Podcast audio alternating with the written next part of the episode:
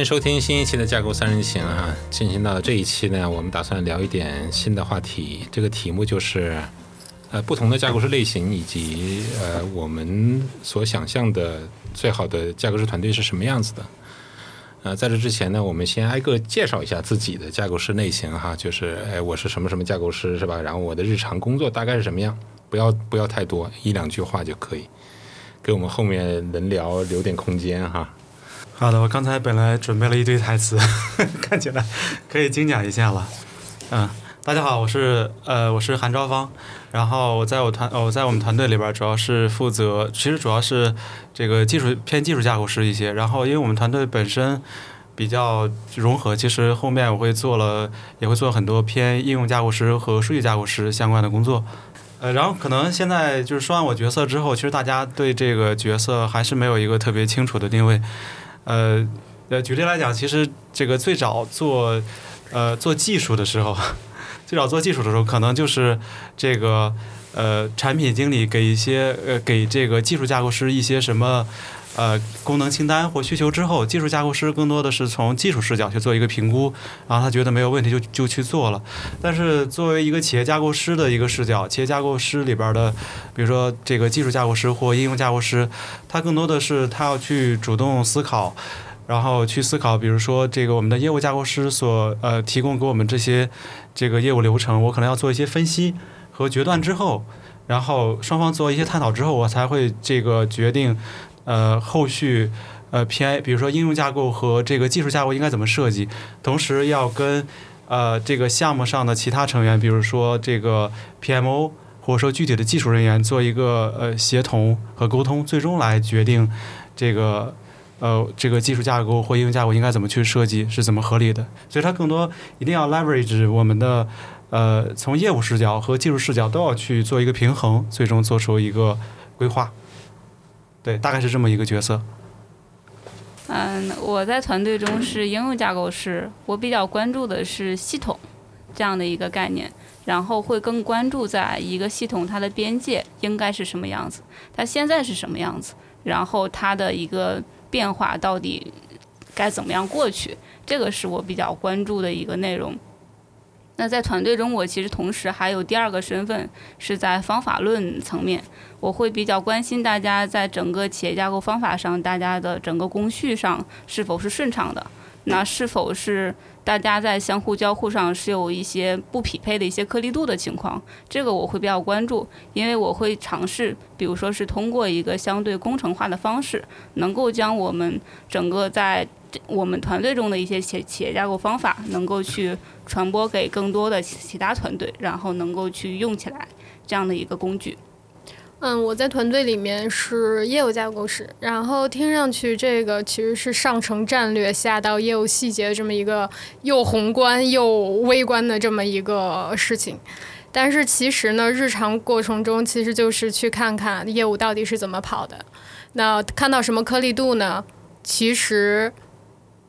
by case。然后，那在在不同的场景下，可能我们要探的颗粒度都不一样。我要看到的业务的内容以及它的贴合程度，其实也是不一样的。其实这个就就是说，当做业务架构里面，其实相对难，就是这个贴合度的问题。所以我在这个团队里面，更那就是担任的这个角色，听上去特别的，就是哪儿都能摸到，但事实上可能。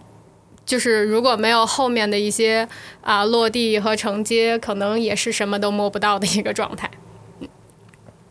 刚才娜娜那边她讲到，她会做出一个系统划分和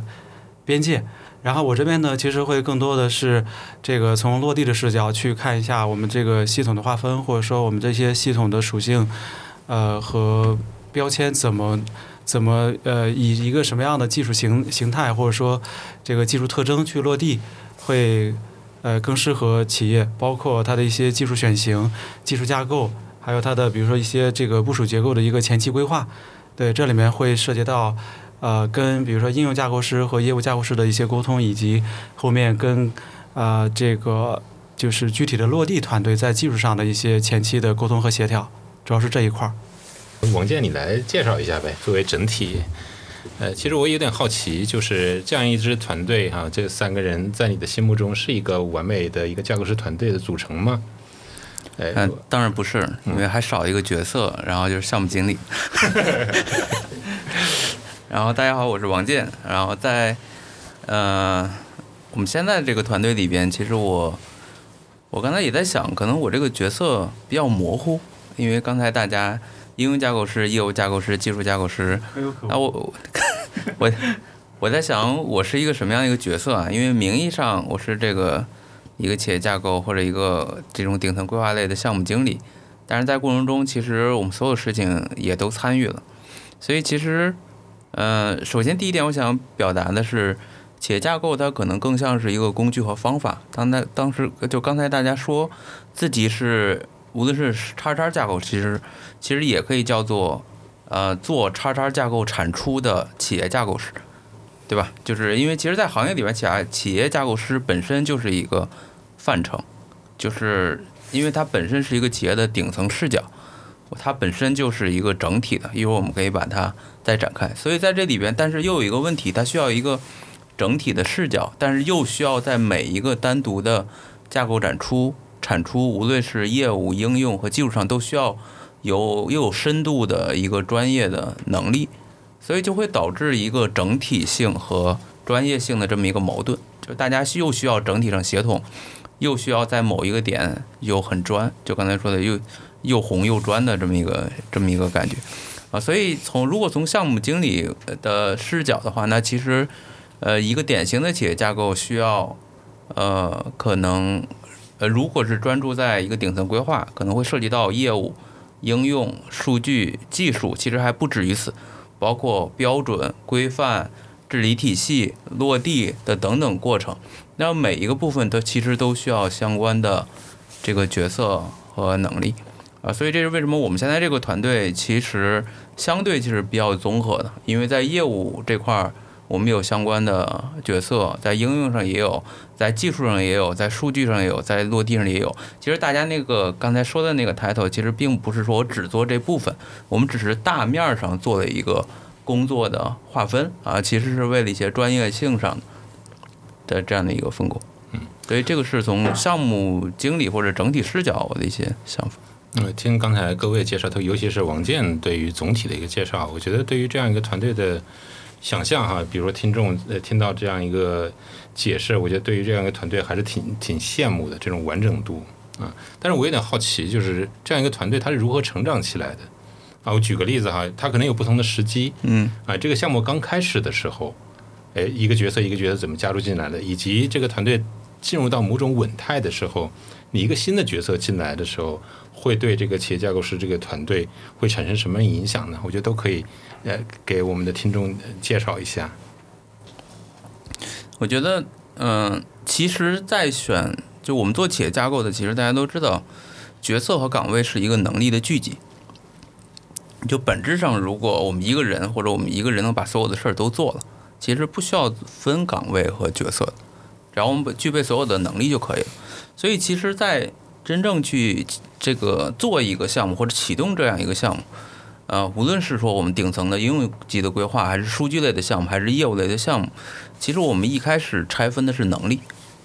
就是能力的拆分取决于我的目标和产出，到底我要达到什么样的一个目标啊？如果我们还是以我们现在可能这个这个团队所做的这种顶层规划，可能我们的输入是一个战略或者整个企业现状的一个输入，那输出是一个对于整体应用蓝图的规划，包括对于现有应用的这样的一个盘点，然后做一些这样的一个分析，怎么帮企业更好的去构建整个的这样的一个信息化的一个路径。那其实最最简单的方式就是我们看从这个入口和出口之间，我们需要有哪些能力，这些能力如何组合，对吧？比如我们需要去基于业务，那肯定需要有业务架构梳理跟设计的能力；我们需要有应用系统的设计，有相关的能力。我们先把能力去切开，然后我们再去看我们现在已有的资源，比如我们的大的团队里或者我的资源池里边，那谁其实更具备相关的能力？其实我们自己的团队，包括大的部门，没有很明确的岗位和角色划分，反而我自己也不认为这样的划分。是有效的，反而是固化的。其实说说不好听，我更多是选人，而不是选角色和岗位。因为就咱们自己知道，其实从整个大的角度来讲，咱们其实就两类角色，一类角色偏向业务，一类角色偏向技术。所以刚才娜娜跟赵芳说的，比如应用和技术架构师，都是我们在这个项目中大家其实一个能力的范围。就可能我做的更多是应用架构的部分，你做的更多是技术架构的部分。但是在我们的这个大的组织和部门里面，大家都叫做企业架构师，没有太多的差别。所以如果总结一下的话，那就是我们先要确定目标，基于目标来选择能力，那基于能力去选人，而人在能力上有分分割，那我们把这些人凑在一起，大家做一个分工，每个人负责什么样的一个部分，他就决定了。哎，我是在这个团队里边是一个什么样的一个这个一个角色，对吧？那所以，那赵芳可能在下一个项目里，他就变成数据架构师了；可能在下一个有可能会变成业务架构师，它是一个非常灵活的这样一个方式。所以这样就取决于每个人能具备多少的能力。理论上最优的情况是所有人具备所有的能力，就跟我们说的全站开发一样。那这样我在企业架构上呢，选人的资源是最灵活的啊，但是我们很难做到，所以这就会涉及到一个平衡问题。原来是把我当骡子使啊！呃，我有点好奇啊，就是刚才王健说的，就是呃，完全是从能力或者从输入输出的角度来呃去选合适的这种架构师啊。呃，似乎跟呃我之前的经验，比如说开发团队、研发团队他们的设置其实是有一点区别的。就是他在他那个上下文里面，其实是有明显的生命周期。嗯，根据软件的某种生命周期，然后去定义不同的角色。似乎在企业架构这个这个上下文里面是没有这样的一个呃环境的一个参数的，是吗？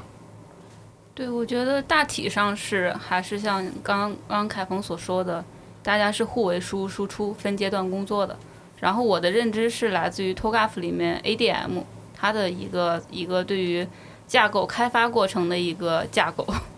它其实包括刚刚所提到的新系统架构跟业务架构，对于它的基线的建立跟对它目标的建立，都是在不同的阶段里。那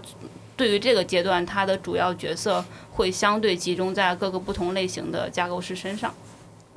那在在它 ADM 的后半期，其实是关于如何去呃迁移，然后如何去治理。它有可能会有一个专门的治理团队去负责相应的一个工作，所以从通过整个企业架构的全生命周期来看，里面的各个角色会各有侧重，然后去共同去完成这样一个大的一个过程。就我我想了一下，我觉得这个问题特别好，就是因为确实我们在谈企业架构团队的话，大家也没见过企业架构的项目。也没见过企业架构团队，就我我假设有一些人是从我们听我们才了解这个领域啊，他确实很难联想。但是大家脑子里边可能更清楚的是一个产品团队，对吧？无论是用敏捷还是用瀑布，那大家的角色和分工，比如业务分析啊、产品经理啊，然后开发测试，啊因为我们都是从做起来的，所以刚刚才我在想这两个的区别，为什么一开始这个这个凯阳问我就卡住了呢？因为确实感觉有点不太一样。我刚才在想象的，就是你看我们以往的一个产品的这个或者一个软件研发的过程，呃，基本是客户先先说需求，或者在用户调研需求。那如果这个等价可以对应到我们先要了解我们做一个企业架构项目的目标，可能对吧？就是我们要产出什么，我们最终要满足谁的什么需求。那这个可能是在一个项目里或者产品经理是产品经理做的。是项目经理做的，那其实现在也是我来做的。那如果是项目经理的话，我觉得这个是 OK 的，是一样的。那后边我们了解了需求之后，那后边其实我们在做的是产品的设计、功能的设计，对吧？那这个其实现在更对应的是我们偏业务架构的部分。只不过我们是在一个企业级。我在第一次咱们第一集的时候我讲过，就是我脑子里边一直把企业当成一个系统，就是复杂的系统。那一个系统小的这个软件系统也是系统，其实本质上大家只是在颗粒度上的差异。那这个是它，但是有一点不一样啊，就是往后可能就不太一样了，因为往后反正我们以往的产品是我们业务分析完了，然后做了这个产品的 BRD、PRD，对吧？或者 User Story，我们把需求出来，可能就交给。技术去开发的，就我们不会在真正的落地之前做很详细的，一般不会啊。这个技术的架构的这个这个功能的技术架构的设计，然后这个功能的比如应用什么微服务的拆分，往往很多这些是在我们的技术，就因为我原来是开发嘛，可能我拿到开发这个这个需求之后，我们在技术人的内部，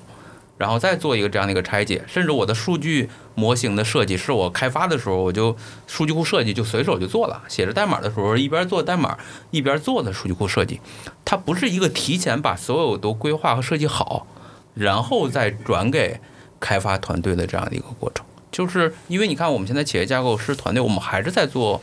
就大部分的时间在做设计，前面这个阶段，后边是在落地。我们会在设计阶段把你的从业务到应用到技术，恨不得到到数据，到整个的体系给你都设计好，然后再转到这个跟产品团队的联动过程。所以这块儿我觉得是一个不一样的点。我其实现在还没有想清楚它这个不一样是因为什么，就是但是确实它跟我们以往的这个。工序好像不太一样。嗯，我觉得这个挺有趣的。因为刚才凯峰提到，就是呃，比比如说类比之前开发团队的这种周期，从开发到测试再到运维，然后我们企业架构的这种团队之间，跟就是开发团队的这种形式有什么区别啊？因为当我们提到开发团队，我最直接想到的就像 CI 的 pipeline 一样，我从一个步骤到另外一个步骤到另外一个步骤，它们之间是输入输出是相互衔接的。对，它是这么一个过程，但是这个在企业架构的过程中呢，它并不是说我们这个 pipeline，比如说我第一个管子，然后做完输出了，那我就可以去掉了，然后我第二个就可以直接做了，呃，第二个做完之后，第二个可以去掉，然后。第三个就可以做了，但企业架构它是一个架构的一个呃规划和持续迭代的一个过程，所以这个管道是一直在持续的运行。比如说，我们可能基于 BA 的输入，我们做了一些应用应用架构的规划，然后又做了这个 IT 技术架构的规划之后，这个时候其实业务的要么就是业务我们在持续的访谈，获得一些持续的输入，要么业务也在持续变更，所以在整个过程中，这个 pipeline 是一直在运行，所以我们的架构也是在。持续的、持续的迭代和更新，或者说叫叫滋养吧。所以在这个更新的过程中，团队之间它就会有很多的这个这个磨合和和呃和和沟通。我的观点其实跟刚才王健的观点不是很一样，因为我我我一直觉得我们这个团队其实还蛮像一个产品团队的，就是因为我们其实现在做的是一个规划阶段。就是先不说后续的整个的一个落地和治理的过程，我们先说规划的这个阶段。那对于一个产品来讲，不管它是瀑布式的还是敏捷式的，那它前期都有它的一个规划过程。而这个规划过程呢，要上成目标，下到细节，到系统功能，到应用落地和实施，到技术的所有内容，它并不是没有。这么一个产品规划的过程中，每一部分它都涉及，只不过它的涉及范围并不像企业架构涉及这么广，内容这么庞杂，那需要做这么久。所以从我的视角来看的话，我反而觉得现在这个团队其实就像是一个产品，或者说一个产品的团队。只不过这里面我们要看到的业务内容、业务范围、我们的应用范围涉及的它的整个的 scope，包括我们技术的架构的设计，它要考虑的因素和内容可能量级是不一样的，但要做的事情其实相对是类似的。所以我觉得，就是对于不管是我们来讲，还是一个产品团队来讲，在规划这么一个阶段，就是在我们现在所处的，我们团队现在所处或者做的项目这样的一些事情上来讲，其实是类似的。我比较同意冬雪的观点，就是其实刚刚冬雪也提到了，它更多是一个范围更大，考虑的因素更多，然后涉及的相关方更多。那它其实背后代表的是我做的每一个决策，它决策它所带来的一个成本有可能是巨大的。那这个决策如果一旦产生一个决定之后，去挽回它的一个成本也是巨大的。所以我觉得这个可能是它的一个主要的一个差异所在。我刚才就是我在我也在思考这个问题啊，我觉得挺有意思的。就是到底企业架构，我们先不说具体角色，我们把这个团队当成一个整体。那我们到底对应到软件开发里边，我们是什么样一个角色？首先，第一，我一直就我觉得我们跟真正把产品造出的那个团队还有点差别。就是其实我自己现在越来越感觉它像是一个设计团队加一个监理团队，就是我们对工程比较了解，对吧？其实我们不会真正软件开发团队是把那个软件或者那个楼房盖出来的人，而我们更像是前边给出这个楼或者软件的设计。当然，就是你们是设计院的，但是不负责施工。哎，我们在施工阶段，所以这有两个阶段。很多的企业架构的团队，其实更多就是设计的团队，就相当于设计院。我们拿举个大家的，比如这个工程的设计院，它出图纸。但是你会发现，为什么大家经常觉得企业家不落地？就是大家不按图施工，自己做的时候就就做飞了，对吧？或者直接就就不按照这个设计做。所以呢，怎么？但是我们自己又不会去做，因为太多了。我们相当于我们之前说，我们设计的一个城市的规划，我不可能城市里边的每一个楼我们都去构建，但我们是最了解这个城市规划的。所以在这里边，每一个楼我们可能在这里边承担是一个监理角色，就我们需要去监察大家是否按照我们之前的设计跟规划再去落地。所以咱们整体上其实更像是一个设计团队在设计阶段，就我们来决定这个未来的图纸。但是在执行过程中，我们就跟一个开发团队不一样，我们更像是一个有点像 PMO 那种感觉，它更像是一个赋能和管理团队，我们去管理大家的执行的过程和质量是否按照整体来去做。所以，是不是它是一个设计院加监理的这么一个这么一个全生命周期的管理咨询团队，而不再是一个纯价值交付的一个产品和项目团队？难怪有人说你们虚，不许再提这个话题。我觉得还可以补充一个，在你刚才说的设计阶段和监理阶段，还其实此外还会存在一个事情，是我们在做一个卡门儿，就是就是为这个企业，嗯，还在做的一个事情，是在为这个企业去卡住资金的一个阶段。就比如我现在有一个新投资的一个项目。然后这个项目涉及了可能庞杂的很多很多个系统，这个系统到底今年要不要做，还是明年做？它其实会整个纳入到整个企业的资源里面去考虑，那是今年投入还是明年投入？它会产生一个对这个项目巨大的影响，在这个项目还没有开始的时候，所以它不仅是在做设计，是在做监督，还要比设计更往前，是在做一个一个入口的一个管理。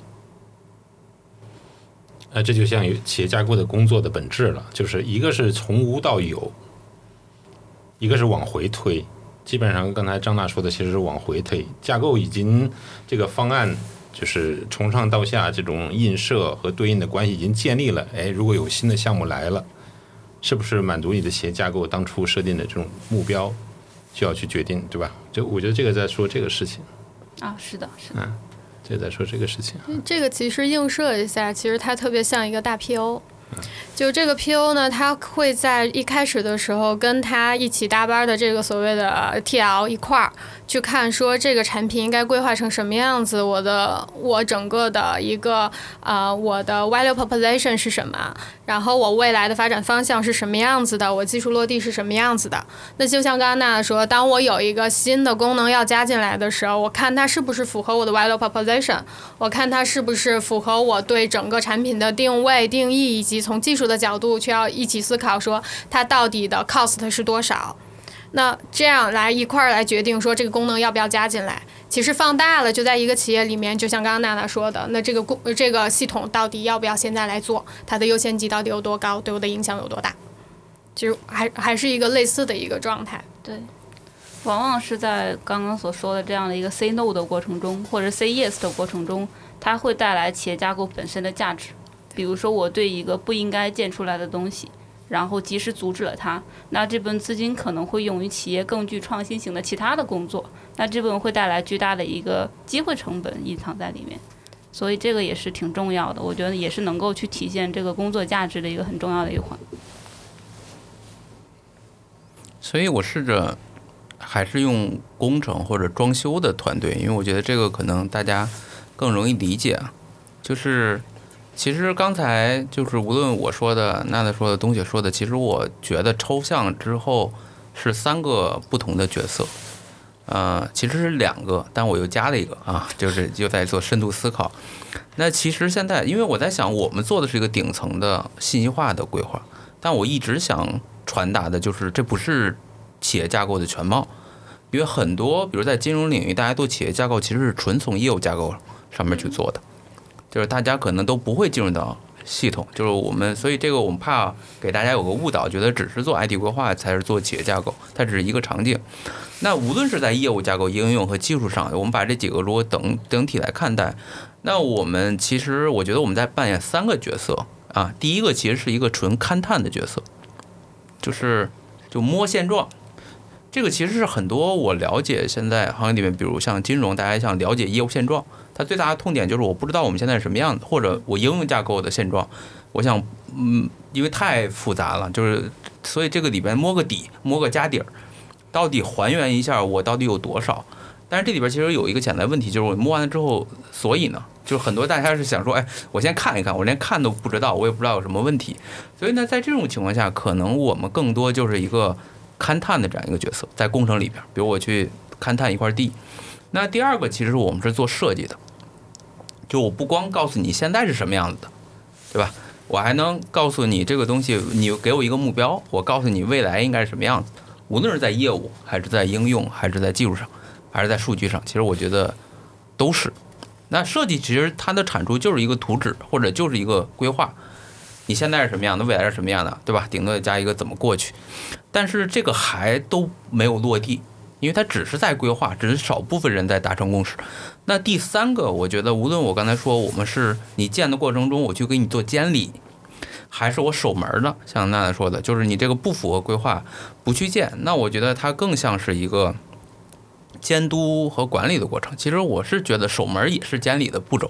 内容之一。比如我我装修，我认为这块我给你设计了一个一个暖气。对吧？你在这搁一冰箱，我说那不成，你不符合我的这样的一个规划。我觉得他也是在按照设计来做守门，只是不是只是说你做的过程中是不是按照我预期，你做什么不做什么也应该按照我们一个整体的预期。那这个其实如果在我们说工程的里边，它更像是监理或者一个。一个像你说的这个决策的过程，我不知道这是什么样一个角色。那是不是如果我们说我们企业家务是团队，把咱们想成一个整体，我们先自己不打开，那其实我们起到的作用更像是一个可能在某些场景下是一个勘探的公司、勘测的公司，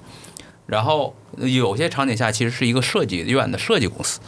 那可能在有些场景下，我不光做设计，对吧？我们还需要基于设计来做监理、监察、监督，包括一些决策。的这样一个一个纵切的这样的一个管理视角的这一个团队，那是不是三个视角？是不是能包含刚才咱们说的这这些场景？其实我更愿意把最后说的那个，我在整个整个系统落地的过程中去做架构遵循这样的一个监理的工作，把它命名为一种服务的工作。嗯，它并不是单纯的监理，其实是我在提供如何。如何让整个系统更好？我需要让你去理解，它是为整体而服务的。那这样的服务过程，其实你是可以评价我的。比如我的我该给的决策，我其实给不出来的时候，如果导致了一个大的损失，那其实是整个架构团队他需要去 own 的。嗯。就感觉就是除了不干以外，什么都干，不做那个真正的产品之外。然后有点像工程的全过程咨询的那种感觉，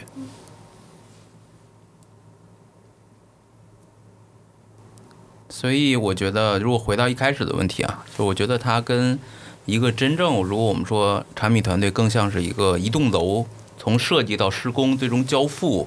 然后长期运维团队不太一样。它其实更像是一个设计师团队，一个勘探团队，再加上一个这个刚才说的这个监理或者那个服务团队。啊，他是这么一个角色，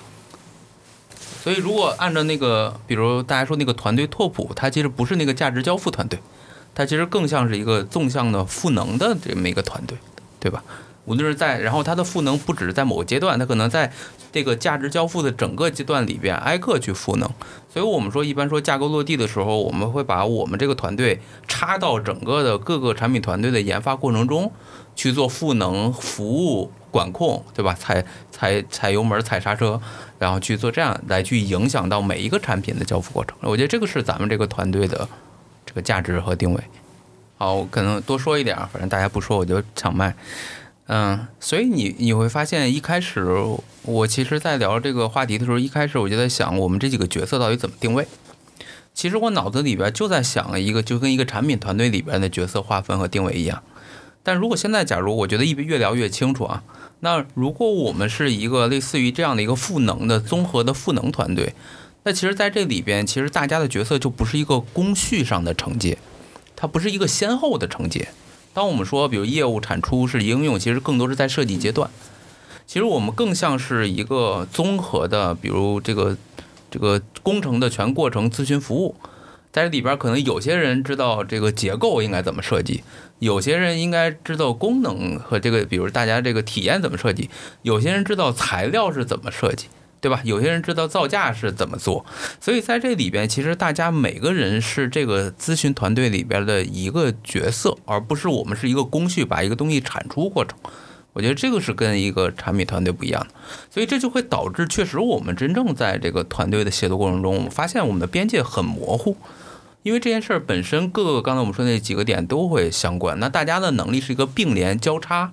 然后最终形成一一张。这个设计的指导，然后我们在过程中需要你这个角色去做造价咨询，你就去做咨询，对吧？比如人说系统上的咨询，可能娜娜就去；那可能业务上人是单独有一些，呃，比如标准化，我们这块业务应该怎么标准化？那可能冬雪就会去。我们对外其实是一个并联的出口，每一个人都可以作为独立的出口，内部大家的工作相关，哎，所以这就会导致一个企业架构的整体的团队，它跟一个产品团队还不是特别的相像。就是，嗯，我会觉得说，哎，现在这样的一个团队特别像产品团队里面的产品经理。就产品经理要保证什么呢？他首先要保证设计的设计到落地的一致性，这是产品经理本身就要保证的事情。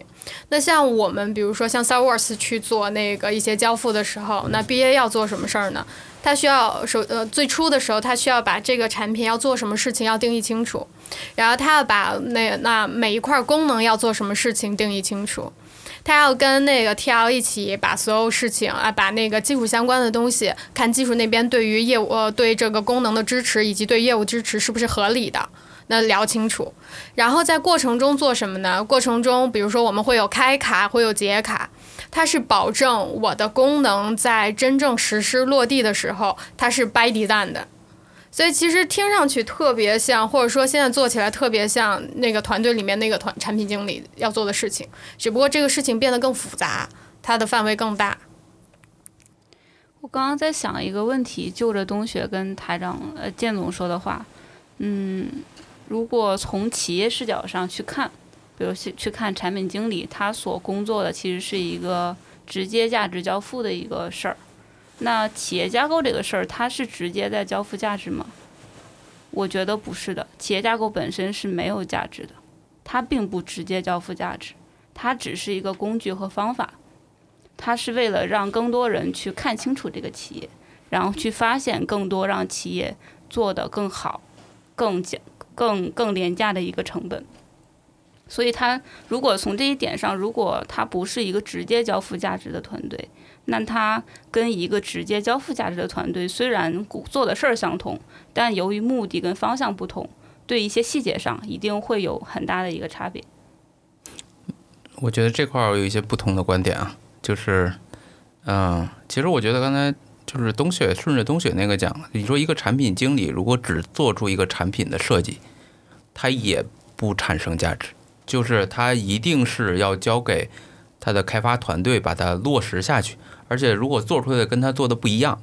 也没有传递价值。所以在这里边，其实如果从一个系统，就是一个产品的设计上，我觉得产品经理确实就是在做设计院的工作。我们拿这个来去看，对吧？我设计这个系统和产品未来是什么样子，并且在过程中。可能我去监督大家做出来的，比如我们去开卡，我们去 sign off，我们过程中去做一些 showcase，来保证我们开发团队建出来的那个产品跟我一开始这个想象的啊，在这个设计稿上的是一样的。那最终有价值的是这个产品，对吧？在这里边，大家都是在为这个产品最终的价值贡献。那如果我们把这个产品想成企业本身就是个产品。这个其实之前很多互联网的大佬说过这个概念，很多其实，在互联网的领域下，大家可能都是一个产品经理做出来的，大家觉得一个企业其实就是一个大产品，对于客户就是一个大产品。那我们只是我们企业架构师，就相当于在企业这个大产品的范畴，我们在设计它未来有哪些东西，有哪些功能。只不过这些功能不是一个系统的功能，而是一堆系统的一堆功能。然后我们去指导每不是一个产品团队把它做出来，我们指导一堆的产品经理团队把它做出来。那最终有价值的，确实也是最终那些系统或者那些产品有价值。我觉得如果把这两个做映射的话，没确实没有太多的差异。就是如果我们还承担这是一个设计师的工作，那我觉得跟产品经理在产品上承担的职责是一样的。可能差别或容易混淆的就是。在产品层面，可能我们的设计更侧重在功能的设计上会更多一些。然后，但是我们可能在企业的整体的设计上，我们会考虑的更多。比如，我们把技术架构的体验设计、数据的，包括应应用应用的应用系统的规划，你就可以想象成我提前把一个系统的微付都给你拆好。那这个其实就是我们会把它集中的这些都各个阶段的事儿都拿拿提出来，放到一开始去做，做一个可能不光是 E A 的。一个规划，而是一个四 A 的规划，然后再去过程中指导。其实我觉得这个比喻是挺好的，相当于我们是一个企业这个大产品的产品经理团队，只不过这个产品经理团队可能有不光是纯业务和我们也有技术上的这个这个这样的一个设计。我觉得是可以这么去连去对比和理解的。其实我我同意刚才张娜说的那一点。呃，当然，你你要把这个“价值”这两个字的含义外延扩得很大的话，它是对企业是有价值。但是本质上，我理解我们现在所谈的价值是，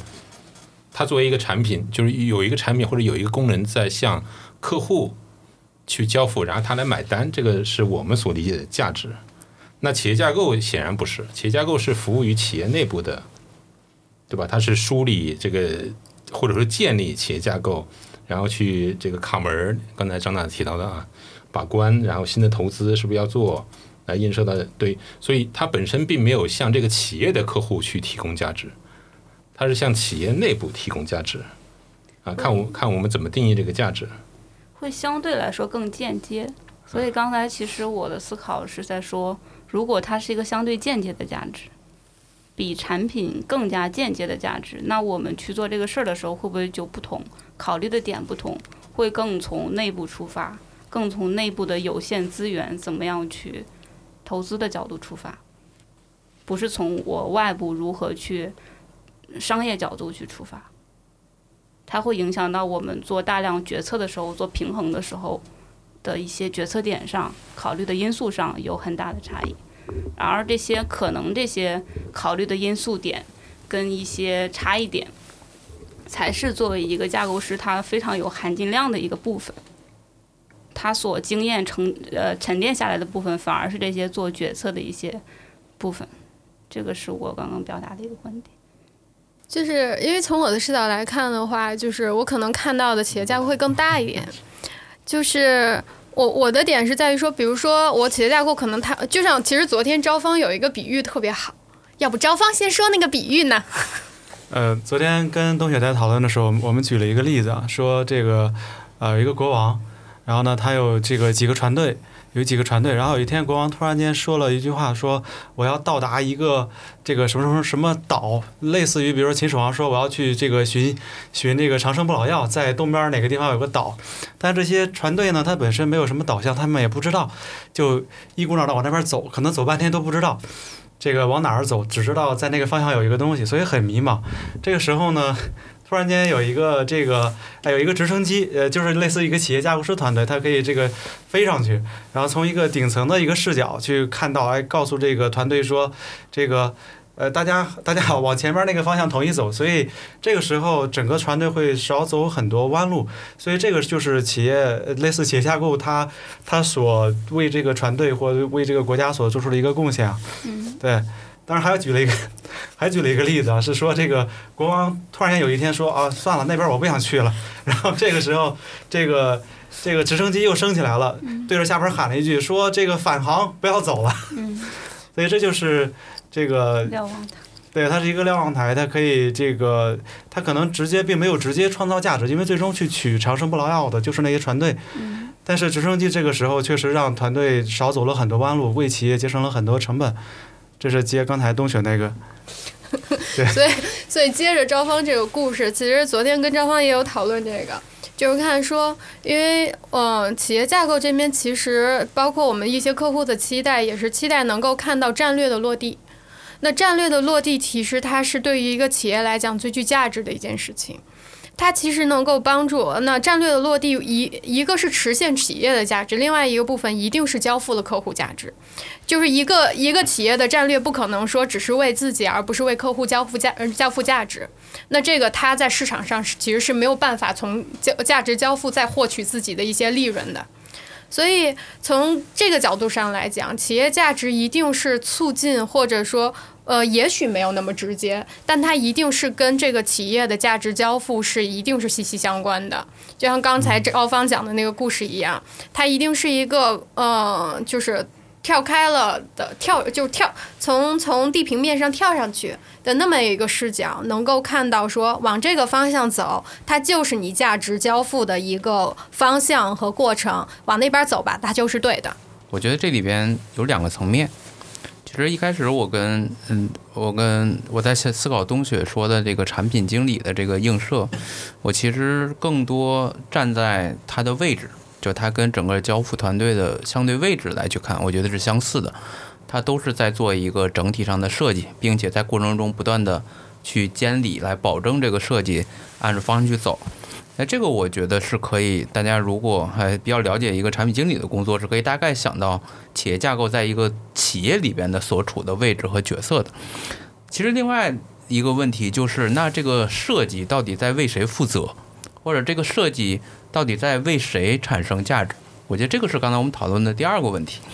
那其实从产品来讲，其实也分，我们更多是一个外部视角往里看，我在为客户或者我们为内部的客户创造价值，而企业架构团队产生的价值确实更多。像刚才赵峰说，我是在为国王，国王可能不是一个人，他可能是一个企业整体来服务。那所以在这里边，他不得不说他的管理的视角会更浓重一些。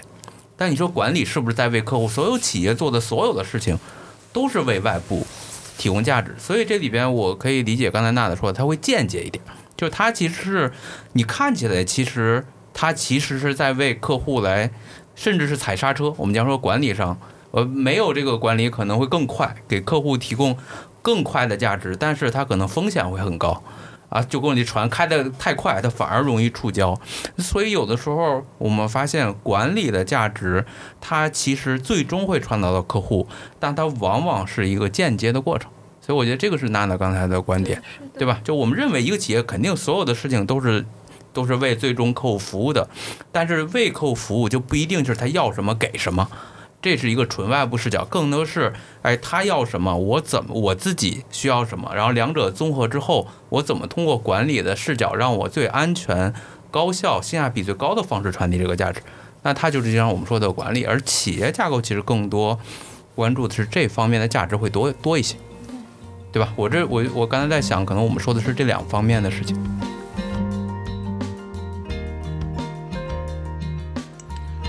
欢迎收听《架构三人行》，在这里我们可以深入软件和架构的世界，通过工具、技术和趋势释放架构潜力，并获取专家见解和实用的建议。你可以在小宇宙、苹果播客、Spotify 收听到我们的节目。架构三人行播客由生派、津津乐道提供专业录音间和专业罗德设备的支持，并提供内容托管服务。谢谢。